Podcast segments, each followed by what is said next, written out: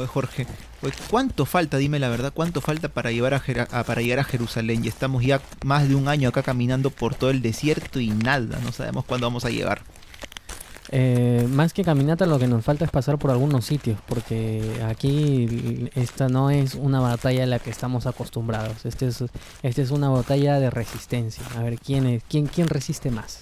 Yo te dije, yo te dije que no sigas a Pedro el ermitaño, mira. Hace una semana que comemos solamente pan duro y raíces, como les luthier. Yo no sé qué va a hacer, ¿ah? Bueno, ojalá que, las, que, los, que los ánimos no se caldeen más porque aquí la gente parece que hasta ya quiere empezar a robar, a saquear y, todo. No, pero ¿no has visto? ¿No has visto los, árabes de miércoles lo que están haciendo los este, de la ciudad? Están, salen de noche nosotros que nos estamos muriendo de sed y tiran agua al suelo para sacarnos cachita. O sea, no, pues no, no, no voy a poder seguir así. No sé, no sé cuándo vamos a llegar a Tierra Santa, a, Jerusalén, que es nuestro destino. ¿Te acuerdas que ahí en Europa estábamos avanzando, avanzando y decían, ya viene el siguiente pueblo de Jerusalén, el siguiente ciudad es Jerusalén y mira, ya hemos pasado más de un año y nada. Bueno, eso te pasa por no estudiar geografía. ah, tú sí habrás estudiado entonces. Por supuesto, ¿no? Ah. estudiando geografía te das cuenta que Jerusalén no está tan cerca como, como, como Pedro lo prometía. Ah, no, yo, yo me saqué 20 en religión, pues por eso estamos acá también.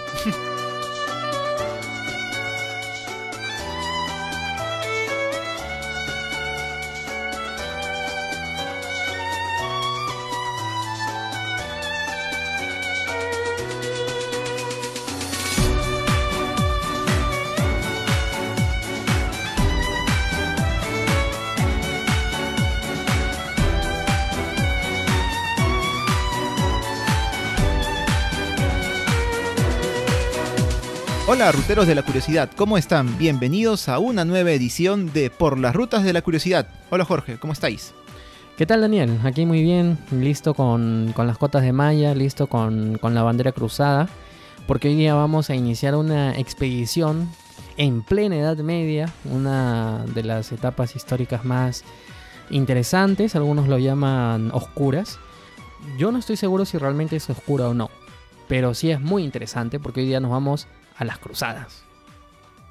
Las cruzadas, aquellas eh, batallas tan épicas que se dieron en pos de recuperar pues la Tierra Santa, es decir, el lugar en donde vivió, donde murió también pues nadie más y nadie menos que Jesucristo, que en aquel entonces y ahora es un lugar importante para la cristiandad. Imagínate en la Edad Media que el fervor religioso estaba pues totalmente en boga, era lo más importante seguramente que había en ese momento, pues eh, hubiera, era un baldazo de agua fría para la gente que que conocía pues de este lugar saber que estaba en poder de quién? De personas que no profesaban la religión cristiana, sino de los musulmanes. Sí, pero en, en, en, realidad este, no es que haya sido reciente, ¿no? Es decir, Jerusalén sí estuvo, sí estuvo largo tiempo en, en manos este, de los musulmanes. Lo que pasa es que eh, había una diferencia, ¿no? Entre los musulmanes buenos o tolerantes y ya estas últimas, estas últimas facciones de los musulmanes que entraron en, en franco conflicto, pues, contra, contra, contra el Imperio bizantino, ¿no? Bueno, contra el, contra el Imperio romano de Oriente, como se le llamaba. Y también, este, también está el tema pues de los peregrinos que viajaban a Jerusalén, que actualmente no sé si habrá este, personas de religión católica o cristiana en general que hagan esta peregrinación, no deben ser muchos porque no conozco mucho que se haga esto, de viajar a Tierra Santa y visitar los santos lugares, como sí ocurre por ejemplo en el Islam, ¿no? que es algo mucho más común encontrar gente de esta religión, claro que en el Perú hay muy pocos, pero es uno de los preceptos del Islam, el viajar a la Meca, hacer esta peregrinación en el caso de ellos y visitar pues los lugares santos de esta religión.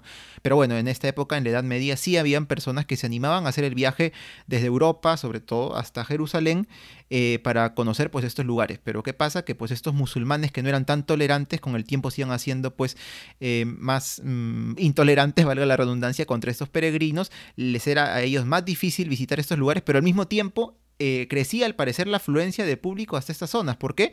Porque les decían, bueno, si es más difícil visitar Tierra Santa, vas a tener el doble de salvación, así que mejor arriesgate y anda. Sí, pero bueno, ah, justamente en esta, esta etapa es la que estamos entrando. Hemos hecho nuestro, nuestro viaje particular aquí en la combi de Por la Ruta Daniel. Eh, y, nos graficaría mucho, creo yo, más o menos entender, entender la situación, ¿no? Ya más o menos sabemos de que, de que estamos hablando de la de Tierra Santa, o lo que conocemos así como Tierra Santa, que es Jerusalén. Eh, Medio Oriente, Medio Oriente. También conocemos, claro, todo lo que, todo lo que implica el Medio Oriente y donde nació, vivió y murió Jesús. Eh, también importa saber que algunos años antes, porque nos estamos trasladando pues al siglo XI, eh, algunos años antes, en el año 1054 o algo por ahí, justamente se había producido el cisma de Occidente y Oriente. ¿Qué implica esto? Que em, el Vaticano, es decir, la Iglesia Católica, se había dividido en dos. Se había dividido en la Iglesia eh, Ortodoxa, que es eh, la que se quedó en el Oriente, y la Iglesia Católica Romana Apostólica, como nosotros la conocemos, que es la que se quedó en Occidente. Claro, en este caso sería mejor, creo, Roma, ¿no? Porque el Vaticano creo que no se le conocía como tal en aquel entonces, pero es como mencionas. Es por eso que, por ejemplo, si nosotros eh, vemos, damos un vistazo, por ejemplo, a las costumbres religiosas que hay, por ponerte un ejemplo, en Grecia, en Rumania, en Rusia, vamos a ver pues que allí este, todo, desde, desde los templos hasta la liturgia, la forma de vestir de los sacerdotes, es, distinto, ¿no? O sea, no es igual a como lo vi en quien, este, las personas, bueno, en mi caso que somos católicos, o tú que has visto, pues, este, aunque no eres creyente, Jorge, a las personas católicas en nuestro país, o en todo Latinoamérica, o incluso en gran parte de Europa. Y esto nace justamente a partir de este cisma de Oriente y Occidente, que, como dijiste también en el año 1054, ¿qué pasó? Por diferencias religiosas, eh, del tipo, pues, este, que tal vez no nos, nos explayaríamos mucho si las si empezamos a, explicarlas, pero diferencias en el tema, por ejemplo, de la naturaleza divina de Jesucristo y todo eso. Eh, pues, ¿qué pasó? En el año 1054, el Papa excomulgó al patriarca de Constantinopla, que era pues el jefe máximo del imperio bizantino en materia de religión. ¿Y qué hizo el patriarca de Constantinopla? Ah, chistoso eres, yo te excomulgo a ti. Y entonces, pues, de esta forma es que se dio este cisma o separación, que es lo mismo, entre pues las iglesias cristianas de Oriente y Occidente. Y bueno, los, eh, como también mencionaste, las iglesias de Oriente son las que se conocen como ortodoxas. En cierta forma están como que más ceñidas a lo que indica la Biblia, la ley de la religión, y es así como ellos viven pues este, su, cristiandad. Y de una forma muy eh, diferente.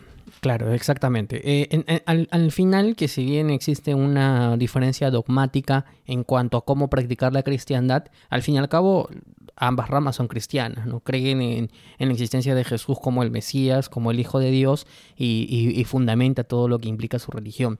Aquí el asunto también era un asunto político, ¿no? Eh, eh, y, y, claro, a veces cuando uno empieza a estudiar las cruzadas, que es cierto que motivos religiosos existieron para que se establezcan las cruzadas, en realidad también habían intereses políticos y esto trajo profundas consecuencias para la Europa medieval que tengamos en cuenta también para entender un poco el, pensamiento de, los cristianos y de los hombres de la Edad Media, que esta era una Europa feudal.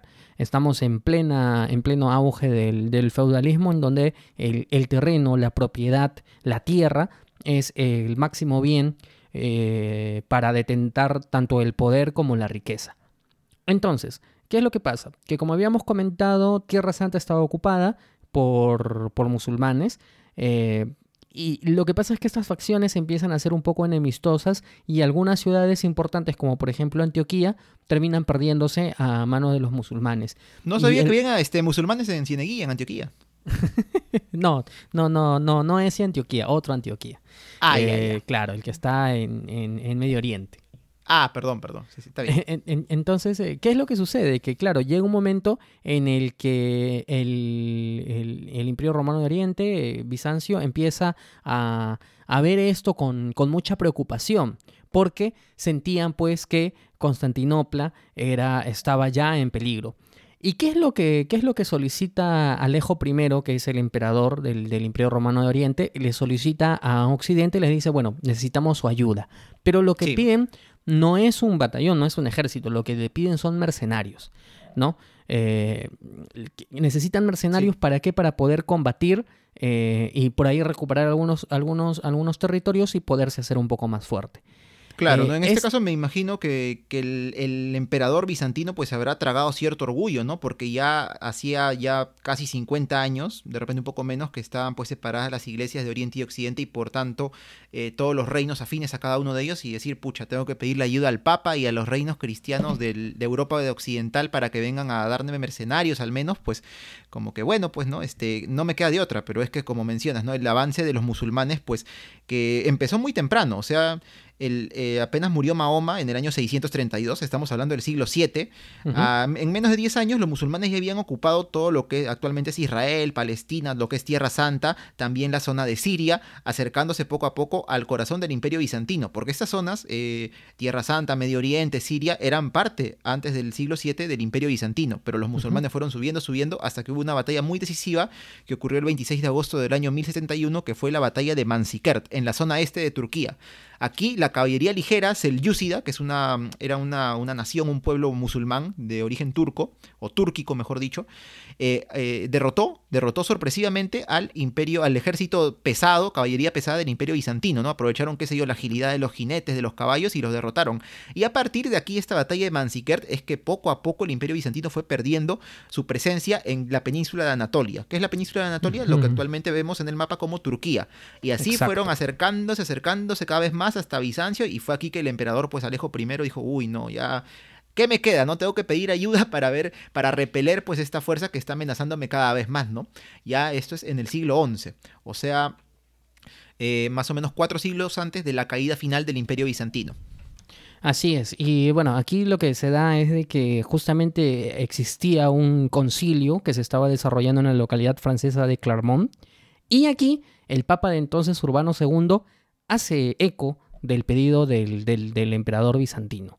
Entonces él dice, él dice, bueno, eh, nos necesita, ¿no? Tierra Santa nos necesita porque tenemos que recuperar estas tierras habitadas por Jesús y tenemos que votar a los infieles. Entonces hace un llamado a todos, prácticamente. ¿Cuánta gente creo que se iba ahí en los infieles? Ah? Pero bueno, no, lo voy a echar, no lo voy a echar. Llama a todos para que de alguna manera se unan en, en pos de, de, esta defensa internacional, para, hablar, para hacer prácticamente una tropa internacional.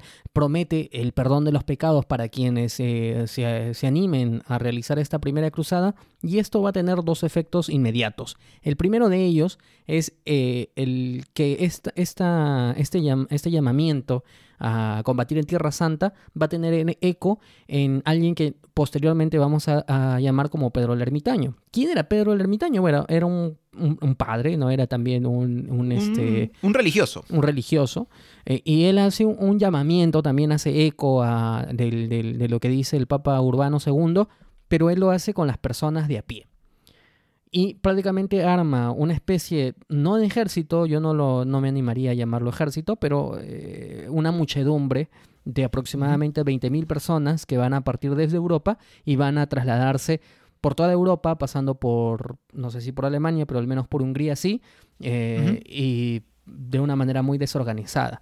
Eh, lo que pasa es que él no es el único que, que digamos, que va a, encabezar este primer movimiento, porque al, al mismo tiempo que que Pedro el Ermitaño también está el denominado Walter el Indigente, que algunos lo llaman Walterio sin haber, tiene, en realidad tiene varios nombres, no se sabe muy bien qué año nació, pero él también participó en esta que ahora se va a denominar la Cruzada de los Pobres y que van a, que van a prácticamente atravesar todo el, el Sacro Imperio Romano Germánico, el Reino de Hungría, la provincia búlgara del Imperio Romano de Oriente, con la intención de llegar hasta el Imperio Romano de Oriente. Aquí. Claro, en este caso, este, para resumir esta parte, disculpa, este, entonces Pedro y Walter eran las cabezas, las batutas del grupo, ¿no? Walter el indigente y Pedro el escamo, el escamos, perdón. el ermitaño. Pedro, el ermitaño, pero me confundí con la novela. bueno, sigue, sí. Ya. Aquí quería eh, darle una atención, Daniel, con respecto a de por qué hay que entender por qué la gente es que se animó a ir por ir a una cruzada eh, que, que, en realidad ni siquiera sabían bien dónde, dónde estaba Jerusalén. ¿No? ¿Qué es lo que estaba pasando aquí? Lo que pasa es que tenemos que entender que eh, la sociedad feudal no era una sociedad muy, em, muy bonita para con las personas. Es decir, si tú eras un señor feudal, eh, pues muy bien, porque tenías tus tierras, probablemente tenías tu castillo y probablemente tenías tus caballeros. Pero si tú eras parte de la plebe, es decir, de, de los hombres, de los del campesinos, pueblo llano, del pueblo llano, en realidad eh, tu vida se centraba a nacer bajo los dominios de un señor feudal, eh, vivir toda tu vida ahí, no ver más allá de las colinas en donde vivía y morir ahí, de donde vivías y morir ahí. Era una vida mm, eh, en realidad bastante fea, ¿no? Bastante precaria. Entonces, ante, ante una situación tan precaria en la que seguramente se desarrollaban algunas enfermedades y un alto índice de mortandad, que venga alguien y te diga, oye, nos vamos a liberar Tierra Santa y encima vas a, ser perdonado de tus pecados, si ya no tienes nada donde estás en estos momentos, ¿qué pierdes yendo allá? No pierdes nada. Entonces me voy a ver a lo que pasa, a, la de Dios. Eh, posteriormente, Daniel, se ha discutido mucho de que si en la Cruzada de los Pobres únicamente hubo pues eh, personas analfabetas o personas que no sabían a dónde estaban yendo. Porque eh, lo que nos dice la historia normal, incluso la primera vez que yo lo leí, más o menos lo dice así, ¿no? Que en realidad las personas pues eh, eh, decían Jerusalén y pensaban que Jerusalén estaba a la vuelta de la esquina y en realidad no sabían ni siquiera qué tan, qué tanto, qué, tan lejos estaba. Están como en Shrek, ¿no? Ya mero llegamos, ya mero. Claro, pero, pero en realidad eh, las fuentes más actuales que hablan un poco de la, de la, de esta, de esta especie de primera mini cruzada, nos dicen que no fue así que en realidad sí es cierto que, existieron miles de personas eh, del pueblo llano que fueron y se aventuraron a ver qué es lo que encontraban, que no fueron, que no estaban organizados, que estaban muy desorganizados, pero es cierto también de que eh, sí fueron acompañados por algunas, eh, no sé si generales, pero algunas personas que sí sabían hacer los combates, ¿no? Entonces no es que el 100% de la población haya sido pueblo llano y que solamente estaban comandados con un, con un señor religioso fanático, no era tan así. Sí habían algunos este, caballeros y algunas personas que sabían hacer la guerra, que estaban y que trataban de alguna forma organizar esta especie de, esta especie de cruzada para poder llegar a buen puerto. Y, que se conocían el camino, me imagino, ¿no? Si no, podrían haberse facilmente desviado, qué sé yo, a Polonia. Claro que sí. Entonces, eh, lo que pasa es que yo siento que de repente por ahí hay un intento, pues, de, no sé, incluso, de quitarle mérito a lo que en lo que en su momento se hizo, o para darle más realce a la, segunda ola de la primera cruzada, que Por romantizar un poco, ¿no? Lo, más importante. También puede ser, ¿no? También puede ser. El punto es de que lo que sí se les olvidó fue prever cómo iba a ser el tema de la alimentación. Porque la logística, ¿no? Claro, claro la, logística tan importante en tiempos de guerra también, porque estamos hablando ya de tiempos de guerra. No se sabía cómo. Entonces, como no se sabía cómo, al final la muchedumbre lo que fue es saqueando pueblos, quemando algunos, y al final eh, lo que pasó fue que, que mataron a muchas personas, no cristianos, sino en su mayoría judíos y musulmanes. Mm, claro, ¿no? Porque incluso algunos de ellos, pues en su creencia y su fanatismo religioso decían, ah, este es infiel, ¿no? El judío o el musulmán, sobre todo judíos que habitaban, habitaban en aquella época, pues en Europa Central, Europa del Este, Europa Occidental, los encontraban y pues los masacraban, ¿no? Porque eso es lo que ellos creían, ¿no? Que al, al matar infieles, al acabar con ellos, infieles, este, entiéndase como aquellos que no profesan religión cristiana, pues se estaban también ganando el cielo. Es lo que ellos pensaban en esta, en esta marcha, pues que tuvieron. Eh, ahora, Jorge, complementando un poco lo que estabas, lo que estabas eh, diciendo, pues es que claro, ¿no? Como que el tema de la primera cruzada desde el inicio de la misma, el, llamamiento a las personas y su organización tomó su tiempo, porque eh, el concilio de Clermont, que fue donde el Papa Urbano II pues oficialmente dio su discurso, del cual no ha quedado constancia, eh, dio su discurso donde pues hacía el llamamiento a las personas para que se unieran esta, en esta guerra contra los infieles en Tierra Santa, se dio en noviembre del año 1095. Pero en realidad el pedido de auxilio del que hablamos del emperador bizantino de Alejo I ocurrió muchos meses antes, más de medio año antes, cuando en marzo del mismo año de 1095, durante otro concilio que se dio en la ciudad de Piacenza, o Plasencia, ¿no? también en castellano, en Italia, ¿no? Así como Yajaira Plasencia, esa misma ciudad. es, ahí donde, es, ahí donde eh, llega pues el, mensaje de este, del emperador bizantino solicitando pues un poco de apoyo, ¿no? De parte de la cristiandad occidental y pues parece que el Papa Urbano II dijo, mmm, ¿no? Acá voy a aprovechar de, esto me va a alzar unos puntos y aparte de repente, quién sabe, logro unir eh, a la iglesia cristiana occidental con oriental que ya se han escindido hace algunos años y pucha, voy a quedar, vamos a quedar pero reyes acá. Y pues fue así que en el siguiente concilio que fue en Clermont, algunos meses después, en noviembre del año 1095, dio pues su famoso discurso, pero del que quedó constancia una frase, ¿no? Una frase en latín, la cual es Deus vult, que significa Dios lo quiere. Eso es lo que él decía respecto pues a esta cruzada, este viaje que querían realizar todos hacia, hacia Tierra Santa para liberarla de los infieles. Y bueno, Jorge, es como mencionas, ¿no?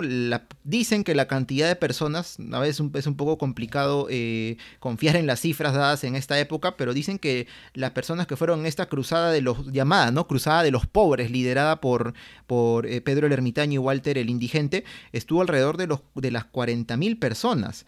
¿Y qué mm. pasó? El Papa, el Papa dijo que, ya bueno, vamos a planear entonces la cruzada y la partida va a ser en agosto del año 1096. O sea, mira, medio año después de que hicieron el llamamiento. Pero en abril nomás En abril, Pedro y Walter dijeron, no, sabes que ya hemos reunido gente, queremos irnos de una vez, vamos a luchar, y partieron nada más en abril, la cruzada de los pobres, ¿no? O sea, tú te acuerdas, este, Jorge, eh, haciendo un poco una comparación de un delantero del fútbol peruano llamado Juan Carrillo, que jugaba en el Sport Ancash, el llamado Drogba de los pobres, ¿no? Eh, sí, sí, sí, sí. claro, Drogba de los pobres, Drogba de los misios, también le decían, ¿no? Algo así, la cruzada esta que pues que llevó a toda esta gente y arrasó, como dices, pues este, los pueblos en Europa del Este, en Europa Central, tanto así que en, una página que había encontrado un blog llamado El Diván de Cleopatra, eh, los comparan, dice, el autor de, esta, de este blog dice, ¿no? Creo que lo más parecido a una invasión zombie que había en la Tierra fue el paso de la cruzada de los pobres por toda esta zona de Hungría, ¿no? Y Europa del Este, que arrasaron con todo, era una turba de miles de personas que, que se llevaban todo lo que encontraban, ¿no? Y no había quien los detenga. Y bueno, el punto es que ellos, eh, de todas formas, con, con, dificultades y, orientados bien, orientados mal, la cosa es que llegaron al, al, punto al que tenían que llegar, porque llegaron a las puertas justamente de Constantinopla. Eh, claro, que es pase entre Europa, de Europa a Asia, ¿no? Claro, el, problema aquí es pues que eh, ya las fuerzas de Constantinopla, como no había que comer, igual siguieron con los saqueos y todo eso, y ya el emperador pues estaba un poco asustado porque no era esto lo que él estaba esperando. Entonces lo que hizo fue lo más inteligente, les dijo, ¿saben qué? Eh, está bien que hayan llegado, me alegra mucho, gracias, pero vamos rápido. ¿no? Vamos, pasen rápido, les, les, les facilitó el pase para, para entrar a Asia Menor, para que de una vez fueran y, a ver qué es lo que encontraban. Y lo puso en unos barcos, ¿no? Y le dijo, pasen, pasen, quédense ahí al frente en la costa de Asia y esperen ahí, ¿no? No, se acerquen, nosotros los llamamos. Claro, lo que él no quería, pues es obviamente que, que, esto se convirtiera en un... Eh, que, que, digamos que las circunstancias del, del, hambre y de la precariedad al final terminan explotando en la cara. Entonces por eso es que los pasó rápidamente. El tema con esta cruzada de los pobres es que terminó mal. Terminó mal porque eh, en realidad pues era un, eh, un, grupo de personas que si bien algunos tenían nociones para, para poder hacer un combate, en realidad la mayoría de personas eran personas que no tenían armas que me imagino que lo que, lo que podrían haber tenido pues es algunas herramientas que, que, habrían podido ser utilizadas como armas, pero sin armadura, sin caballería, sin disciplina sobre todo, ¿no? Porque tú sabes que para hacer movimientos y para, para poder eh, establecer tu estrategia en el campo de batalla necesitas tener disciplina para que los movimientos sean exactos. Si no, es imposible. Y lo que pasó aquí es que fue una matanza. Así es, los selyúcidas, que eran esta tribu de origen túrquico que habíamos dicho, este pueblo, pues en un momento cuando los encontró, pues los masacró simplemente, ¿no? Murieron miles de los que ya habían muerto a raíz del penoso camino que estaban siguiendo, y pues algo de, creo que 3.000 personas fueron las que sobrevivieron, y ellos sí regresaron a Constantinopla ya dándose cuenta pues que su cruzada su, o su, su viaje había resultado un completo fracaso, así que volvieron a la ciudad, esperando ahora sí a quienes, a los guerreros de verdad, ¿no? Los guerreros profesionales, llamémoslo de alguna forma, que estaban también ya en camino para ponerse en marcha con ellos pues rumbo a Tierra Santa, al continente asiático. Em, hay que decir pues de que cuando se produce este ataque final sobre la cruzada de los pobres, eh, coincidentemente Walter el ermitaño, Walter el ermitaño, perdón, eh, Pedro el ermitaño no estaba ahí, eh, estaba provisionalmente en Constantinopla. Quien estaba con, la, con, con, con los cruzados era Walter el indigente. Walter el Indigente justamente va a perder la vida en este, en este ataque final y, y, Pedro el Ermitaño se queda con algunas pocas fuerzas y efectivamente van a esperar a la llegada de la verdadera cruzada que es sobre la que vamos a hablar en el siguiente bloque.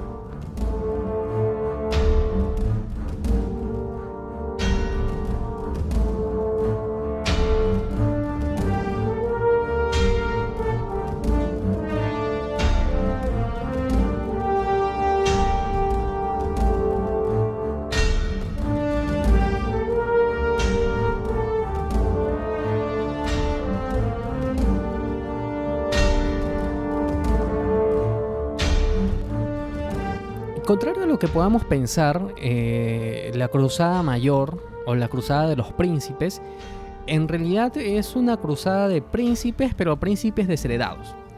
¿no? Eh, en realidad, eh, lo que vamos a encontrar en la primera cruzada, la única realmente exitosa de las ocho o nueve cruzadas, de acuerdo a cómo lo quieran contar, que se van a desarrollar en todo, en, un lapso de 200 años más o menos. Ya nos spoileaste las cruzadas, ya, ya fuiste.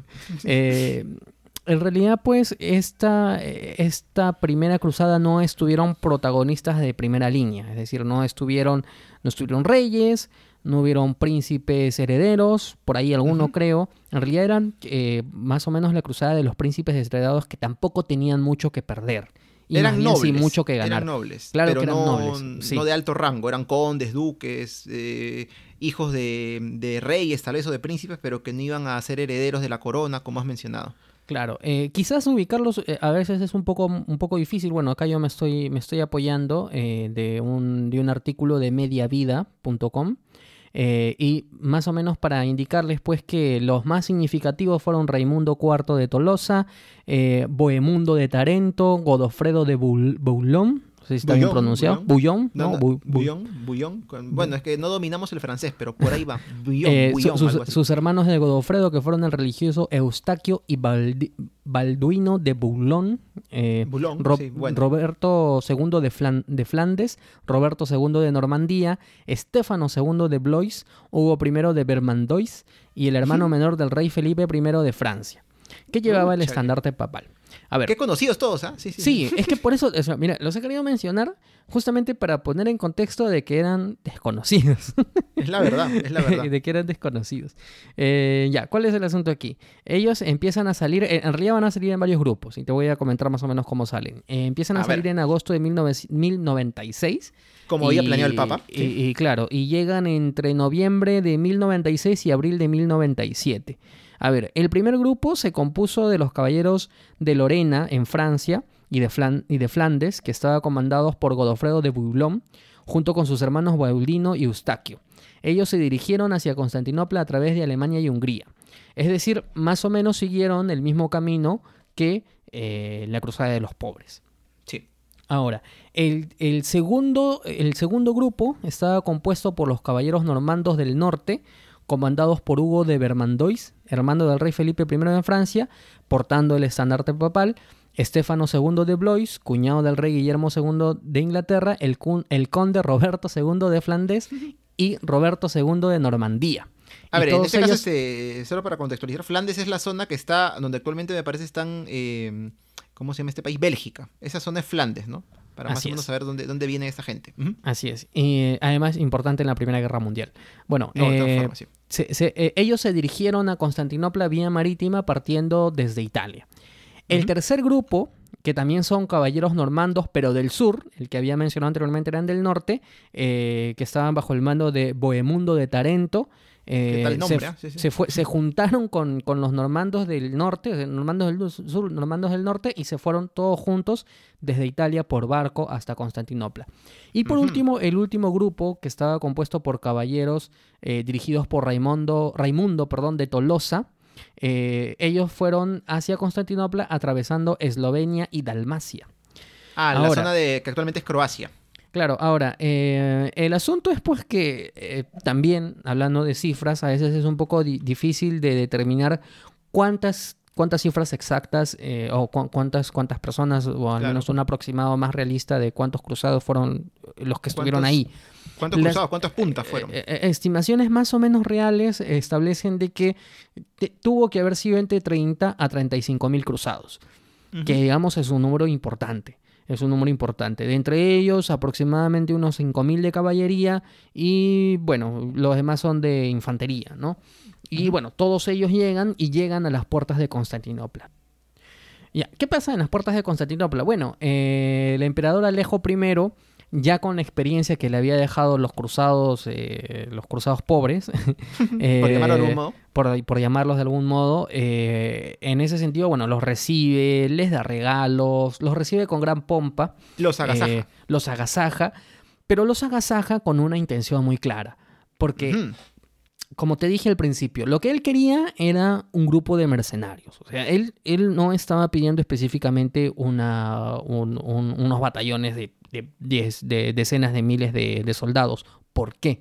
Porque esto, si bien podría ser un aliciente para derrotar a los selyúcidas, también podría ser un peligro para el propio imperio bizantino. Entonces, en ese sentido, el, emperador Alejo fue muy inteligente y, claro, los recibió, les dio regalos, les dio, les dio comida, de manera tal que no se, no se desborde los ánimos, Pero eso sí, a partir de ese momento les dijo de que, de que podían seguir su avance siempre y cuando ellos eh, se, rindan ante su poder. Eh, pongámoslo así. Que toda la campaña que se iba a desarrollar de, aquí, de en este momento en adelante, las tierras que se vayan a recuperar tenían que ser, tenía que respetarse de que estas tierras le pertenecían al Imperio Romano de Oriente y que nadie iba a reclamar tierras que no le correspondían. Eh, ante esto y ante la imposibilidad de poder seguir, bueno, muchos de ellos, de, los, de todos los que estaban comandando la cruzada, terminaron por aceptar y aceptaron las condiciones del emperador para poder seguir. A partir de este momento es que por fin pueden cruzar Constantinopla, les va a acompañar también un par de, ejércitos, de, de, pequeños batallones del propio Imperio Romano del propio emperador, claro. Del propio emperador, y con esto ya inicia eh, el camino hacia Jerusalén pero no va a ser un camino fácil. No, para nada. Van a tener que atravesar pues un territorio hostil en todo sentido de la palabra. No solamente eh, por el hecho de, de, que tener ahí a los enemigos, en este caso eran los Elyúcidas, sino también pues obviamente porque ya estaban a puertas del verano, ¿no? En el hemisferio norte. Y tú te imaginas el verano en el desierto, en la zona de la península de Anatolia, atravesando este lugar pues con una espada de más de 20 kilos, con armadura, con cota de malla, o sea, olvídate, ¿no? Te mueres de sed, te mueres de hambre, es, lo, es lo que más que probable que ocurrió. Pero ¿qué, ¿qué, pasó entonces? Ellos fueron avanzando, avanzando, avanzando, y entre mayo y junio del año 1097 llegaron a una ciudad en la península de Anatolia, hoy Turquía, una ciudad llamada Nicea, que puede sonarnos, ¿no? Por el famoso concilio de Nicea, que fue otra reunión de la iglesia cristiana que hubo en, en algún momento. Bueno.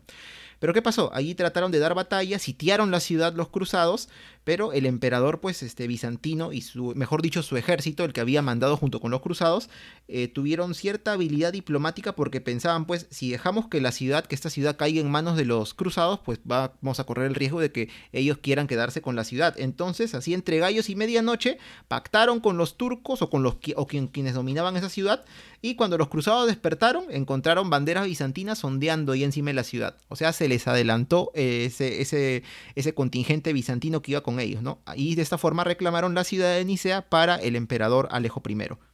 Claro, eh, más o menos el sitio duró pues un mes, ¿no? Un poco más de un mes, porque inició un 14 de mayo y terminó un 19 de junio.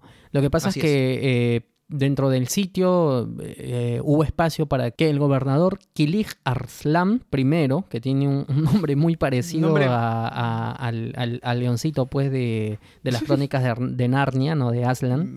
Qué eh, fácil de pronunciar, ¿ah? ¿cómo, cómo? Eh, sí, Kilig Arslan...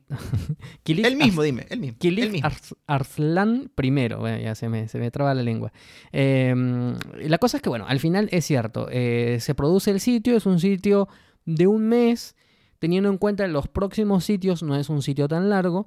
Y, y, claro, aquí viene el trabajo de Alejo para que, para que se puedan asegurar de que la recuperación de Nicea sea una recuperación bizantina.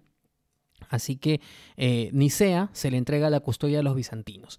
Y a partir de ese momento los cruzados reanudan su campaña hacia Jerusalén. Eh, ¿Qué es lo que pasa? Que en la marcha de, Jerusalén eh, tenían como próximo objetivo era una ciudad llamada Dorilea. pero aquí sufren un ataque sorpresa justamente del gobernador que había podido escapar de Nicea, de Kilig Arslan I, dando lugar a la batalla de Dorilea. Eh, al final el resultado de esta batalla es la victoria justamente de los cruzados eh, porque logran encerrar a las fuerzas de Arslan I y le atacan por la retaguardia, ¿no? Entonces eso hace que los cruzados saqueen los campamentos eh, selyúcidas y terminen eh, siguiendo y avanzando porque su siguiente, su siguiente punto, el punto que tenían en la mira, el siguiente punto en el mapa era Antioquía una de las ciudades más grandes e importantes de toda la zona de Medio Oriente, al menos durante esa época. Antioquía ha sido, me parece, mencionada, no sé si en la Biblia o al menos desde tiempos bíblicos, ¿no? Donde un lugar donde se asentaron las primeras comunidades de cristianos, allá pues en el siglo I.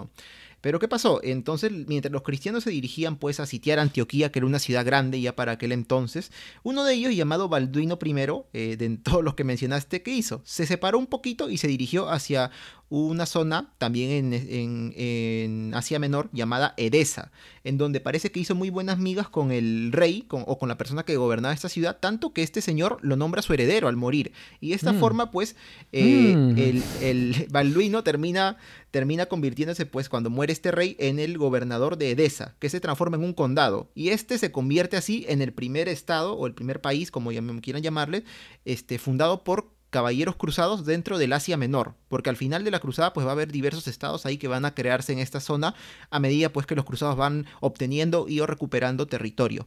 Pero bueno, es de esta forma pues que a pesar de todo el ejército cruzado luego de una marcha eh, un poco larga llega hasta Antioquía en octubre del año 1097. Mira cuánto tiempo Jorge, y considerando que la distancia tampoco es súper larga, bueno, para demorarte creo yo...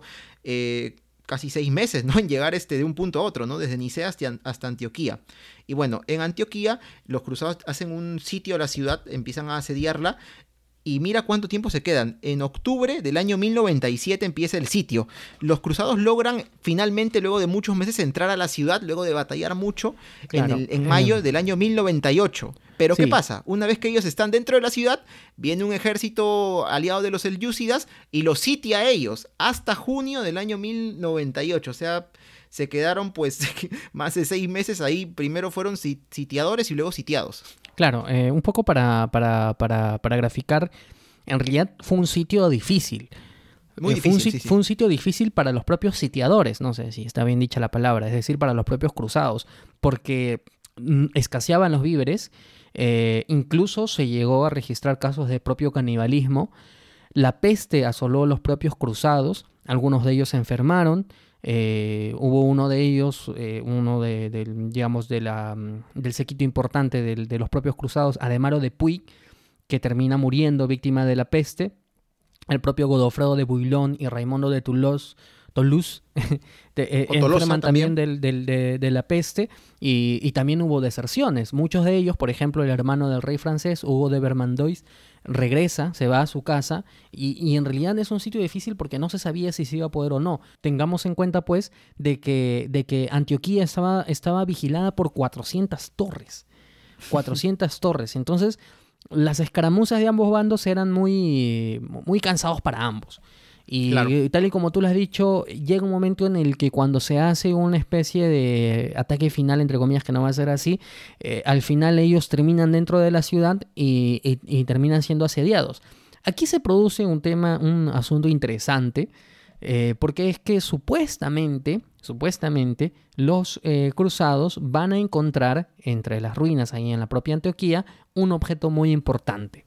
¿Cuál ah, es ese objeto? Daniel? ¿Cuál es? ¿Cuál es? Ah, te digo yo es una reliquia de Cristo, la lanza sagrada, la famosa lanza sagrada, ¿no? Que se supone que fue la lanza que atravesó el costado de Cristo cuando pues eh, Jesús fue crucificado en, ahí en Jerusalén. Pero obviamente, ¿qué pasó? Que esto, este hallazgo, pues como puedes imaginar Jorge y también Ruteros de la Curiosidad, pues sirvió para levantar la moral pues de la tropa, ¿no? Que era cristiana, fervorosa, más no poder. Claro, lo que pasa es que según la superstición, la lanza sagrada eh, eh, le otorga a su portador la, victoria en el campo de batalla en cualquier clase de combate. Entonces, mm. eh, el asunto es que, que, digamos que la... A ver, ¿qué es lo que pasa? Que esta misma reliquia había sido encontrada supuestamente años antes también, en otro lugar. Entonces, sí, eh, entonces, eh, no sé, ¿no? Porque en realidad supuestamente esta, esta, esta, esta reliquia existía ya en Constantinopla, entonces no sé cómo es que existieron dos reliquias a la vez. Mira, es que, es, algo, es, algo, es algo natural y es algo que ha sucedido en historia. Y ha sucedido desde, desde Constantino cuando, cuando, cuando inaugura pues la religión católica y la, y la mm, oficializa en el Imperio Romano. Y ha sucedido por ejemplo no sé en la propia en los propios combates contra, contra los indígenas aquí en el Perú ¿no? Eh, que, supuestamente apareció una virgen o que apareció Santiago. O que apareció este Santiago, ¿no? Y empezó a matar primero allá en España, decían a los moros, ¿no? Y luego acá a los indígenas. Se apareció y nos ayudó en la batalla. Claro, entonces en realidad es, es más que todo un aliciente moral, ¿no? Que algunos, algunos comandantes lo saben utilizar muy bien.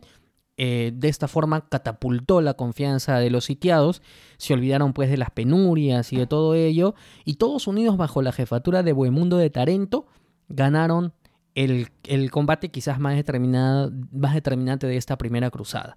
¿no? Porque, y en realidad fue una operación bastante riesgosa, Daniel, porque eh, era una maniobra que, que la maniobra que se hizo era una maniobra que necesitaba exactitud total, porque salieron de la ciudad y, y se enfrentaron directamente pues contra, contra los enemigos. Al final eh, lo que va a terminar es que eh, va a, se va a lograr pues la victoria, la victoria de los cruzados, ¿no? Eh, y lo que pasa es que también se van a quedar un tiempo en Antioquía porque... tiempo, un tiempazo diría yo. Claro, lo que pasa es que, a ver, Antioquía como tú has dicho que existe, es una ciudad importante, incluso es una ciudad que está vinculada pues con los apóstoles Pedro y Pablo. Pero aquí viene el tema de la desaveniencia sobre quién se iba a quedar eh, bajo la conducción de Antioquía. Porque a estas alturas ya eh, la promesa que le habían hecho al emperador Alejo ya era papel, papel pasado, ¿no? Periódico pasado, periódico de ayer. Así es, como Héctor Rabó. Eh, y entonces aquí lo que, lo que, lo que, lo que estaban solicitando pues era quedarse con el, con este, con el principado de Antioquía. La excusa era que supuestamente parte, creo, del, ejército que había mandado el emperador bizantino había desertado. Ah, ya, entonces si ya incumpliste tu promesa, piña, pues nosotros ahora vamos a incumplir la nuestra y podemos quedarnos con la, tierra que encontremos o que conquistemos.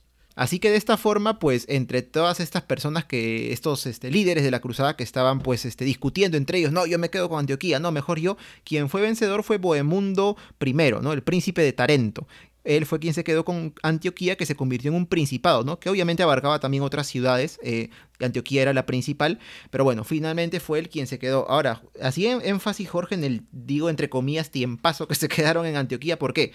Porque el sitio a esta ciudad, o sea, la victoria, mejor dicho, contra los musulmanes de los cruzados terminó en junio del año 98. Y recién en noviembre del año 1098, ese mismo año, o sea, mira, casi también más de seis meses después, es que ellos llegaron a Marat, que es otra ciudad que está en lo que actualmente es Siria. O sea, pasaron seis meses hasta que llegaron a la siguiente ciudad en su camino a, Jerusalén.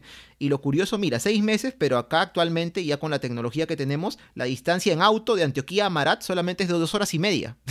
o sea, mm, es nada. cuánto tiempo. Es nada, es nada. Es como irte de acá. Es pues, lo, que, lo que me demora a, mí de, de ir de mi casa al trabajo. Imagínate, o sea, eh, eh, eh, claro, en la discusión que tuvieron de ver quién se quedaba con la ciudad, pues perdieron todos estos meses, planificaron, me imagino, también pues el asedio a la siguiente ciudad que fue Marat, el cual se dio entre de noviembre a diciembre del año 1098. Y acá se dio pues también, Jorge, este triste acontecimiento que ya mencionaste hace un momento, que es el tema pues del canibalismo, que es, es prácticamente comprobado que hubo, ¿no? Canibalismo en la primera cruzada por parte pues de los cruzados, valga la redundancia, que muchos de ellos pues no tenían que comer y buscaban pues lo que sea, alimentarse con lo que sea, pero no es muy mencionado, ¿no? Ocurrió en Antioquía, ocurrió en Marat y bueno, eh, al parte de estos, de estos soldados que, se dedicaron pues a esta actividad tan terrible que es este el comer carne humana, eh, eran conocidos como tafures o como trudentes también. Y Jorge, acá te tengo un dato ah, justamente. Ah, buena. A ver, dime, dime. Sí, bueno, este, tú sabes que en uno de nuestros podcasts de referencia, ¿no? Este que es la escóbula de la brújula, pues uno de sus invitados que ha tenido, pues es el profesor y escritor Juan Eslava Galán. Claro, un eh, escritor, español, que tiene algunos libros de, divulgación histórica, algunos no, muchos libros de divulgación histórica. Muchísimos. ¿Qué pasó? libros, ensayos, bueno, él también menciona este hecho en uno de sus libros que es Tumbaollas y Hambrientos. Menciona mm. justamente el canibalismo, hechos de canibalismo en la Edad Media y entre ellos pues también, por supuesto, no deja pasar lo ocurrido pues durante la cruzada, ¿no? Tanto en Antioquía como en Marat este hecho, pues como te dije Jorge, que no es que está, está prácticamente, está, ni siquiera prácticamente, está comprobado que ocurrió, solamente que pues no es muy mencionado cuando se narra la historia de las cruzadas, de la primera cruzada en este caso. Eh, así es, así que bueno, ahí ya tenemos una fuente bibliográfica que demuestra pues que efectivamente hubo canibalismo porque bueno, eh, era un poco complicado, ¿no? Era un poco complicado seguir la, campaña, pero eh, creo Daniel que ya en el, en el siguiente bloque nos eh, centramos de lleno en la que va a ser la campaña final porque esto va a convertirse en Jerusalén o morir. JB Design es tu mejor opción en diseño gráfico y diagramación. Te asesoramos para realizar tus flyers, logos, banners, brochures, revistas, diagramación de libros y diseño para redes sociales, siempre con profesionalismo y rapidez. Contáctanos al WhatsApp 926-895-048 o búscanos en Facebook como JB Design, Diseño y Diagramación. Y nuevamente agradecemos a Jonathan Bernal y JB Design, quien imaginariamente ¿no? nos auspicia nuestros viajes en el tiempo. Así que si tienen algún flyer, algún diseño, quieren hacer algún flyer, algún diseño para su negocio, su proyecto, porque no su propio podcast, pues pueden contactarse con JB Design al WhatsApp y a las redes sociales que ha dejado en la cuña que pusimos. Muchas gracias, como todos los programas, a Jonathan Bernal y JB Design, diseño y degramación. Ya saben que pueden contactarlo para cualquier trabajo de diseño gráfico.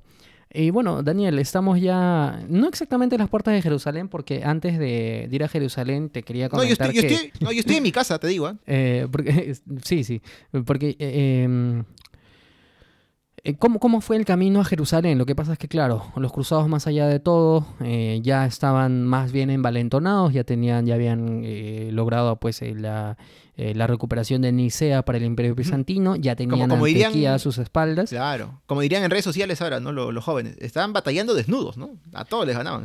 Claro, entonces aquí, aquí bueno, empezaron su camino a Jerusalén. No iba a ser fácil, pero de todas maneras iban logrando adherirse a algunos puertos y algunas ciudades, por ejemplo, el puerto musulmán de Tortosa, que, que prácticamente cayó también ante la fuerza de los cruzados, o también, por ejemplo, Trípoli que eh, cayó ah, solamente bajo la amenaza de ser cercados, es decir, eh, iban pues con toda la valentía, además con la fama de haber podido conquistar Antioquía. solo, solo eh, para, para, contextualizar, es Trípoli el ubicado en Líbano, no Trípoli la capital de Libia. Hay dos Trípolis, ah, este, por si acaso, ¿no? Es el que está en Líbano. Y también pasaron por Belén, ¿no? que además la mayoría de sus habitantes eran cristianos, así que digamos que fue una, una bonita acogida. ¿No? Eh, el paso por Belén, por la ciudad en donde, según los evangelios, nació Jesús.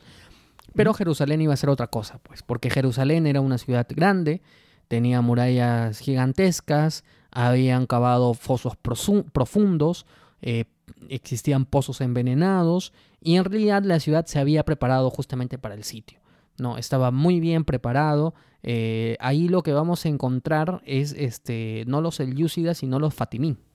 Claro, y era otra, otro enemigo el que tenía, ¿no? Los selyúcidas estaban más al norte, en este caso estaban los fatimíes, ¿no? Que era un califato que había pues en toda esta zona de lo que actualmente es Israel y Palestina. Así es, así que eh, prácticamente el asedio, Daniel, eh, se va a dividir en dos, ¿no? Es que se va a dividir en, el, en una, un asedio en el norte de la ciudad y en el sur de la ciudad, encabezados por Godofredo de Bouillon, y, el, y, Roberto de Normandía y Roberto de Flandes.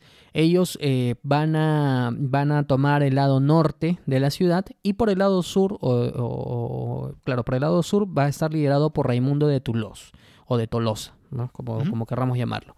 Más fácil de Tolosa, creo. De Tolosa, sí, ¿no? Ahora, eh, el tema pues es que era un poco difícil, era un sitio difícil, no había suficientes personas para cubrir totalmente la ciudad.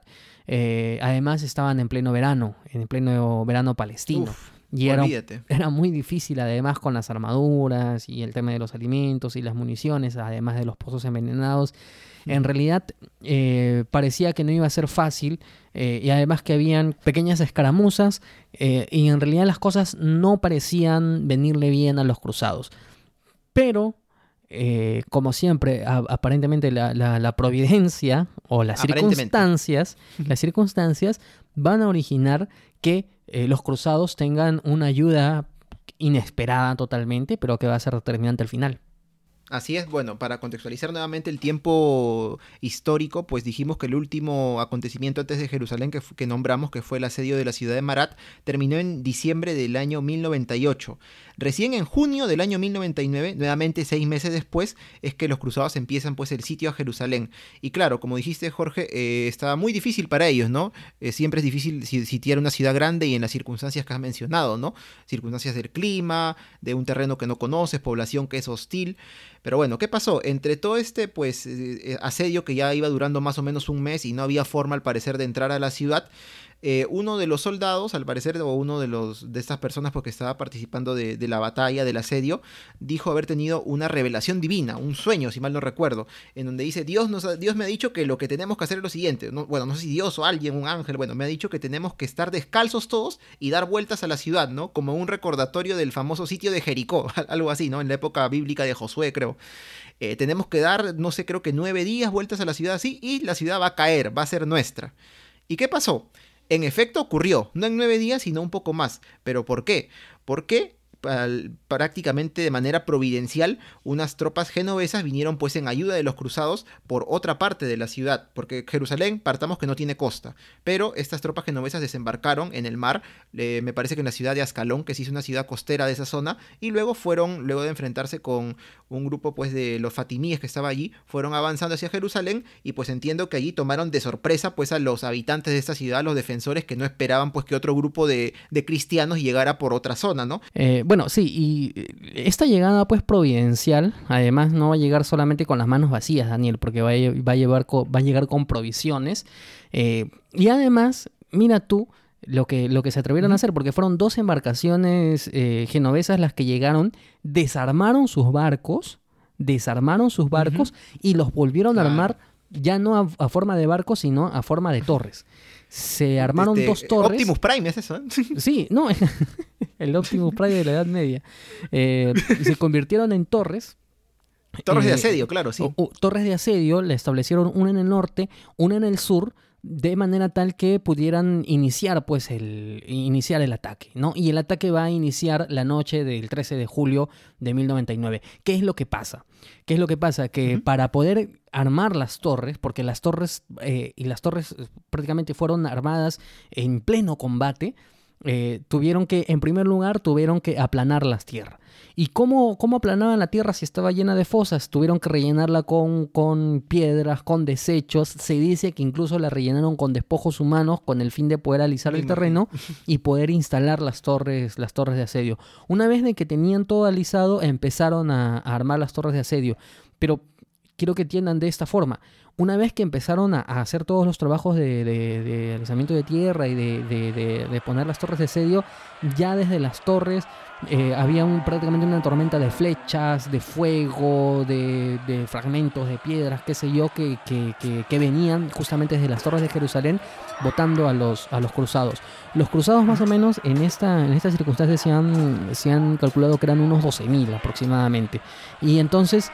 Eh, imagínate, fue, el, eh, como te decía, inició la noche del 13 de julio, pasó todo el día del 14, la noche del 14 de julio y hasta que se pudo, se pudo armar las torres y empezó el, combate, era un combate que no tenía fin, es decir, desde la noche del 13 de julio todo el 14 y al, clarear el día 15 eh, en la torre septentrional se logra, por, por, por fin se logra practicar una abertura en donde empiezan a colarse ya los primeros cruzados.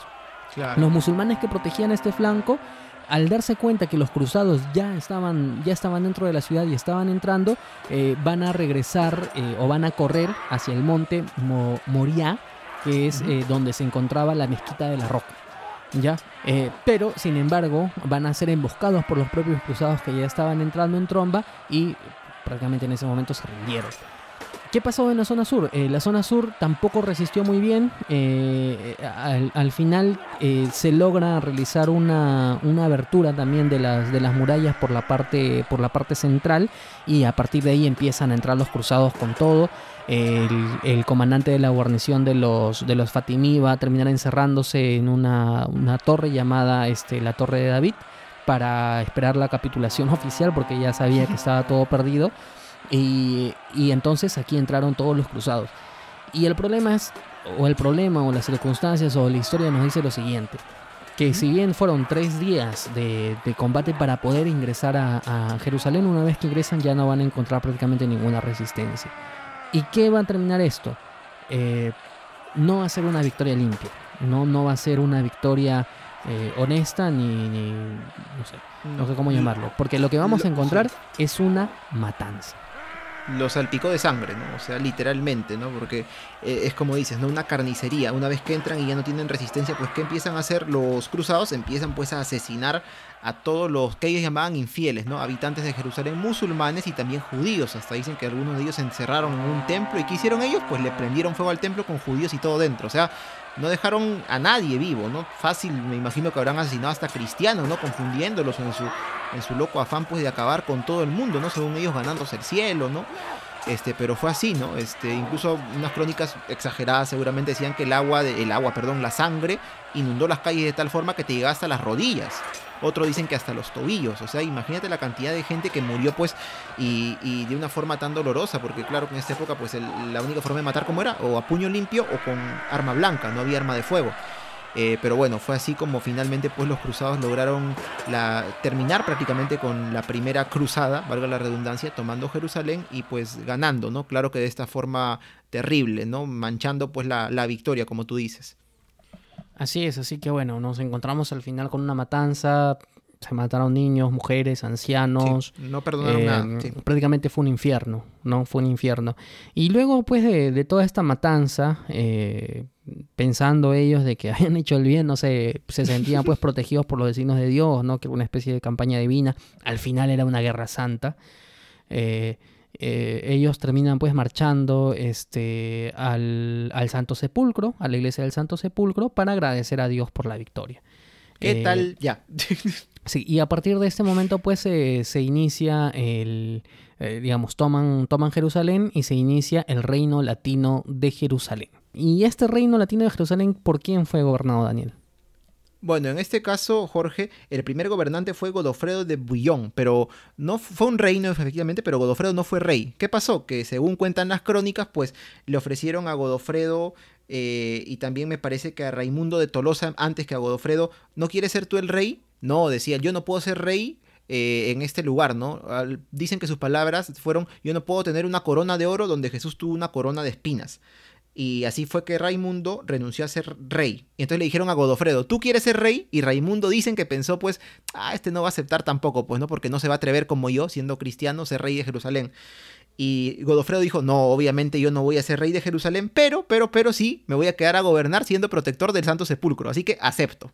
así que fue de esta forma que Godofredo pues le sacó la vuelta a la creencia religiosa, digámoslo de alguna forma, y se quedó como gobernante de Jerusalén, del reino de Jerusalén. No como rey, sino como protector del Santo Sepulcro. Quien después, ya tiempo después, va a gobernar ya como rey, va a ser su hermano, que es Balduino, Balduino I de Jerusalén él sí se va a convertir en rey de este nuevo estado que nació pues luego de, las cruzadas, ¿no? Un estado más de los varios que se fundaron en la zona de Medio Oriente luego de esta campaña militar.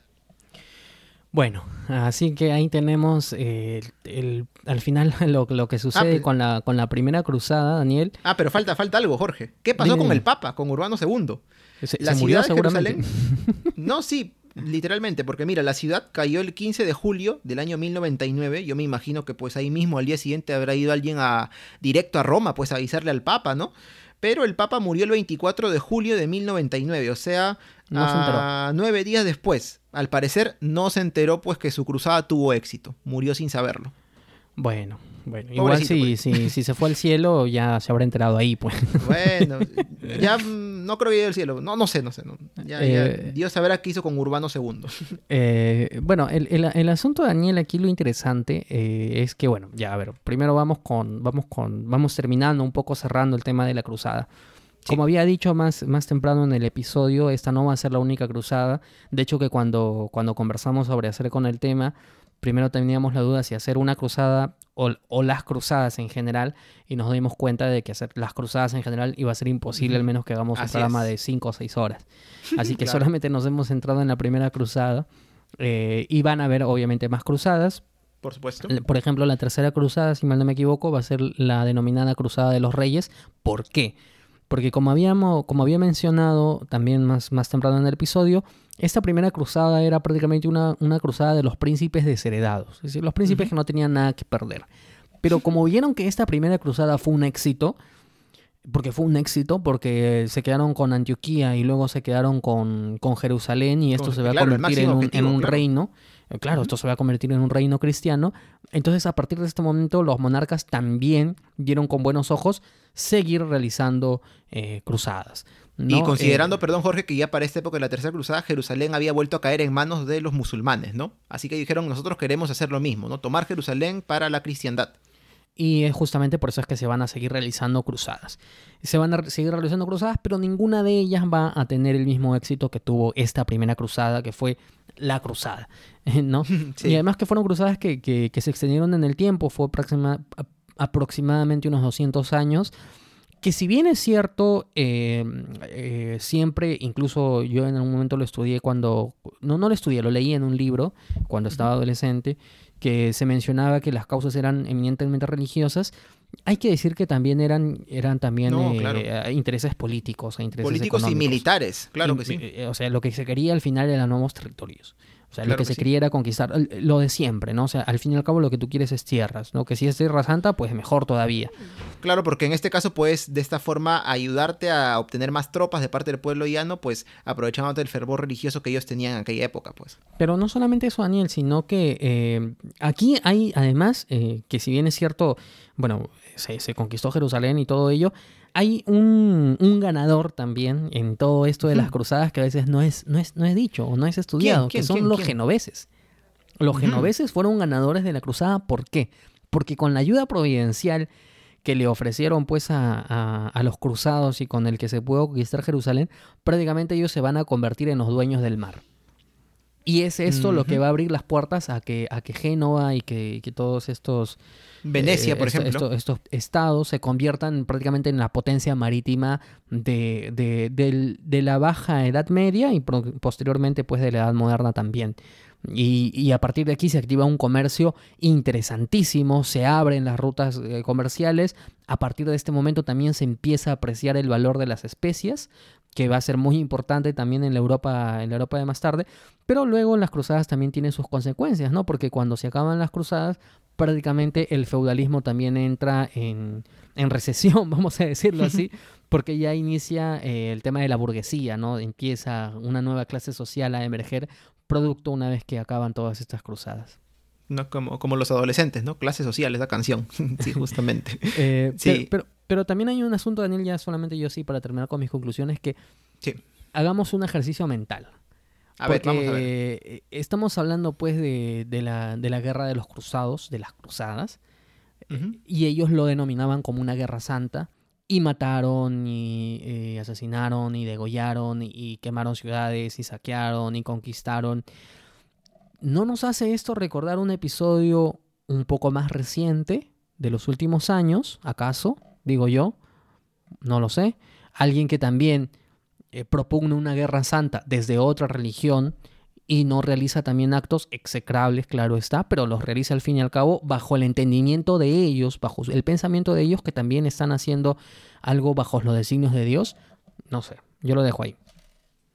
Bueno, si es que a modo de conclusión algo que quería también mencionar Jorge era que a partir de aquí pues era, eh, ¿cómo podemos decirlo? Empezó este enfrentamiento entre comillas clásico que se dio sobre todo hasta la edad moderna y hasta la actualidad, claro que ya no de forma militar y esperemos que no se dé de esa forma nunca, entre pues el mundo de Occidente y Oriente, entre la cristiandad y entre el Islam porque obviamente así como para los cristianos fue pues un asunto religioso de suma importancia recuperar Jerusalén, recuperar Tierra Santa, pues para los musulmanes Jerusalén también es una ciudad santa. Entonces, haber perdido Jerusalén para ellos este, fue un golpe terrible, o sea, pensaron cómo han venido los franis, como ellos llamaban a los cruzados, porque como la mayoría era oriundo de Francia, le llamaban así despectivamente franis, como los franis han venido y nos han quitado la ciudad santa, no puede ser, y claro que también empezaron pues a urdir, me imagino, estrategias y los gobernantes de allá para poder recuperarla. Y es por eso que, pues, años después, eh, un gran gobernante que fue Saladino, este, recuperó pues la ciudad de Jerusalén, ciudad santa para los musulmanes, eh, para ellos. Y luego nuevamente empezó el juego, ¿no? De la cruzada, ¿no? Para recuperar Jerusalén en manos de los cristianos. Y así, de este modo, pues, es que empezó este enfrentamiento que iba a durar tanto tiempo y que hasta de, cierta, de cierta forma, ya no militar tal vez, pero sí perdura hasta hoy, entre, pues, el mundo occidental y el Islam, ¿no?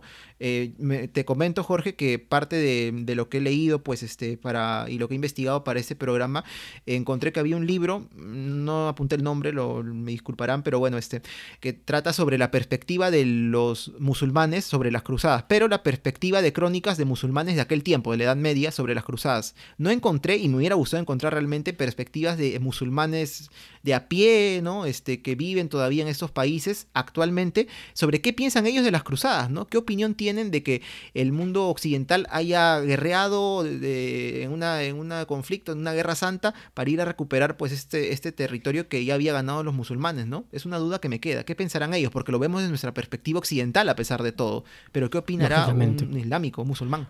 Lógicamente. Em, lo que sí es cierto, y al menos sí es contrastable, es de que hasta, hasta antes de las cruzadas, eh, los musulmanes no eran digamos, eh, que si bien habían algunas, algunas facciones un poco más agresivas que otras, en realidad y en general para la población común de los musulmanes, pues no era una población agresiva, es decir, no, no intentaban estar en conflicto constante. Pero esto justamente va a cambiar a partir de las acciones de los cruzados. Es que es lógico, es, es, es, es eh, no sé, o sea, son, son guerras, son campañas, durante años y años y años y eso origina consecuencias de todas formas, origina consecuencias en tener eh, grupos más reaccionarios y bueno, al final genera muchos años más tarde y además que muchos años después de las cruzadas también con la caída del, propio, del propio Constantinopla, ¿no? que, se va a perder justamente en, marco, en, mano de los turcos. Así que bueno, em, el tema es muy interesante. Creo que también ya teníamos ese programa guardado ahí en el en tiene que ser, tiene en que la ser biblioteca. el día más triste de la historia, la caída de Constantinopla, tiene que ser. Así es, así que en algún momento vamos a tratar, vamos a dedicarle todo un episodio a un hecho tan importante en la historia que prácticamente marca un el fin de una edad y el inicio de otra edad por las consecuencias que va a generar todo eso. Pero bueno, hoy día eh, tocamos el tema de las cruzadas. Espero que el programa haya sido de su agrado. Ya saben que si ha sido así, eh, estén en libertad y por favor le pido que, lo puedan compartir y de esa manera podamos llegar a más personas y podemos nosotros seguir con el esfuerzo de hacer el podcast. Eh, habría que recordarles entonces dónde pueden escuchar los ruteros de la curiosidad, este y todos los episodios. Pueden escuchar este episodio en Hispanoamérica Radio, Radio por Internet y todos los episodios de nuestra segunda y también la primera temporada en las principales plataformas de podcasting que son Spotify, Apple Podcasts, Evox y otras más. Pueden encontrarnos ahí. Claro, en Radio Public también, que lo pueden eh, entrar con el navegador y lo pueden escuchar sin ninguna necesidad de app adicional. Igual con Google Podcast. Y hay que recordar que eh, en, Hispanoamérica Radio salimos los miércoles a las 4 de la tarde. También pueden seguirnos en nuestras redes sociales, así es hora de Perú. Nos pueden seguir en nuestras redes sociales. En Twitter estamos como arroba por las rutas 1. En Facebook e Instagram estamos como por las rutas de la curiosidad. Y bueno, eh, también en nuestras cuentas personales, Daniel, a ti te encuentran en Twitter. Me encuentran en Twitter eh, como Daniel Tucto en el arroba datransporter-abajo, con D, datransporter-abajo. Y a ti, Jorge, ¿dónde te encuentran en Twitter? Eh, yo soy Jorge Juárez y me pueden encontrar como arroba jcoco2515. Amigos, seguimos en cuarentena, hay que tener paciencia, seguir siempre las indicaciones que, nos indica el, gobierno, las autoridades de salud para poder...